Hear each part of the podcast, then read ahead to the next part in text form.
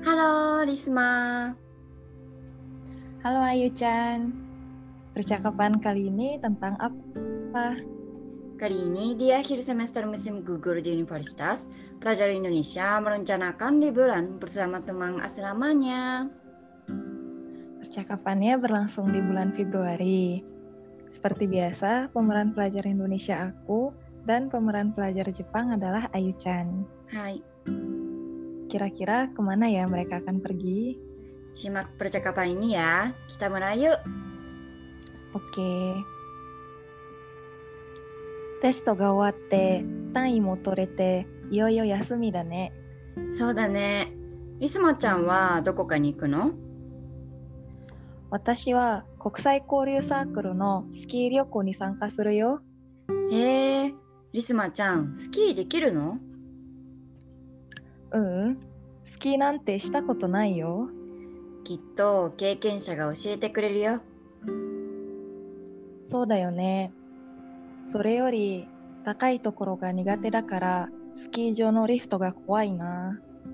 じゃあ、スキー旅行の前に私とどこか高いところに行こうか。高いところに登る練習か。いい考えでしょどこかおすすめの場所はあるえーっと、横浜に観覧車があるよ。どうかな観覧車なら乗れる気がする。大丈夫だよ。冬は空気がきれいだから景色が遠くまで見えるよ。そうなんだ。Selanjutnya, kosakata yang perlu diingat adalah 経験者、 orang yang sudah berpengalaman, 苦手、 tidak pandai, tidak bisa, atau tidak suka, 怖い、 takut, 場所、ところ、 tempat, 登る、 naik atau mendaki, 練習、 latihan, おすすめ、 rekomendasi, 観覧車、 biang lala, 空気、 udara, 景色。 pemandangan. Bagaimana teman-teman? Apakah percakapan tadi bisa dipahami? Di percakapan tadi, pelajar Indonesia ingin mencoba bermain ski dengan anggota sakurunya ya. Ya, ski itu rekreasi utama di musim dingin ya. Buat kalian yang belum pernah merasakan salju, kalau ada kesempatan ke Jepang, coba pergi ke daerah yang turun salju ya. Biasanya di Jepang turun saljunya sekitar akhir Desember sampai Februari, benar nggak sih? Iya, benar banget. Tapi nggak semua daerah di Jepang turun salju loh. Di Tokyo jarang turun salju sih. Tapi kalau di bagian utara Jepang seperti Hokkaido, saljunya banyak banget ya. Ya BTW rekomendasi Ayu Chan, di mana nih kalau mau main salju? Hmm, di mana ya? Mungkin eh, di daerah Hokuriku ya, eh, seperti prefektur Niigata, Niigata Ken.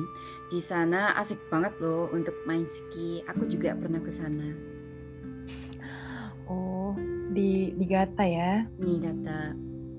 Mm-mm. Terus selain main ski, kira-kira wisata apa lagi yang menarik di musim dingin? Hmm, kalau cuacanya cerah, coba naik Kanansha atau Biang Lala ya. Itu tempat rekomendasi aku di Minato Mirai, Yokohama ya. Hmm, Oh, kayak percakapan tadi ya. ya betul. Jadi pengen nih. Oh ya, udara di musim dingin pasti bagus banget kan? Iya, jadi asik juga buat melihat pemandangan kota dari atas gunung ya. Mungkin bisa lihat dari Tokyo Tower atau Tokyo Skytree, tapi harus bayar ya. Iya ya. Itu tapi biayanya kalau nggak salah yang paling mahal itu di Tokyo Skytree sekitar mm, 3.400 yen ya, kalau Hmm. nggak salah ya. Mm-mm. Berarti lebih dari 400 ribu rupiah kan? Ya, harganya beda-beda ya, tergantung umur dan uh, hari kunjungannya. Kalau akhir bukan, tentunya lebih mahal ya. Hmm, iya juga ya. Hmm. Kalau yang gratis ada nggak? yang gratis juga ada loh di kantor pemerintahan Tokyo yang ada di Shinjuku ya itu gratis. Kalau ke sana malam hari juga kayaknya bakal seru ya. Benar banget. Ayo teman-teman datang ke Jepang ya. Oke, berarti kira-kira itu rekomendasi tempat wisata dari Ayu-chan ya. Hai. Hmm, Oke deh, podcast kali ini sampai di sini dulu ya.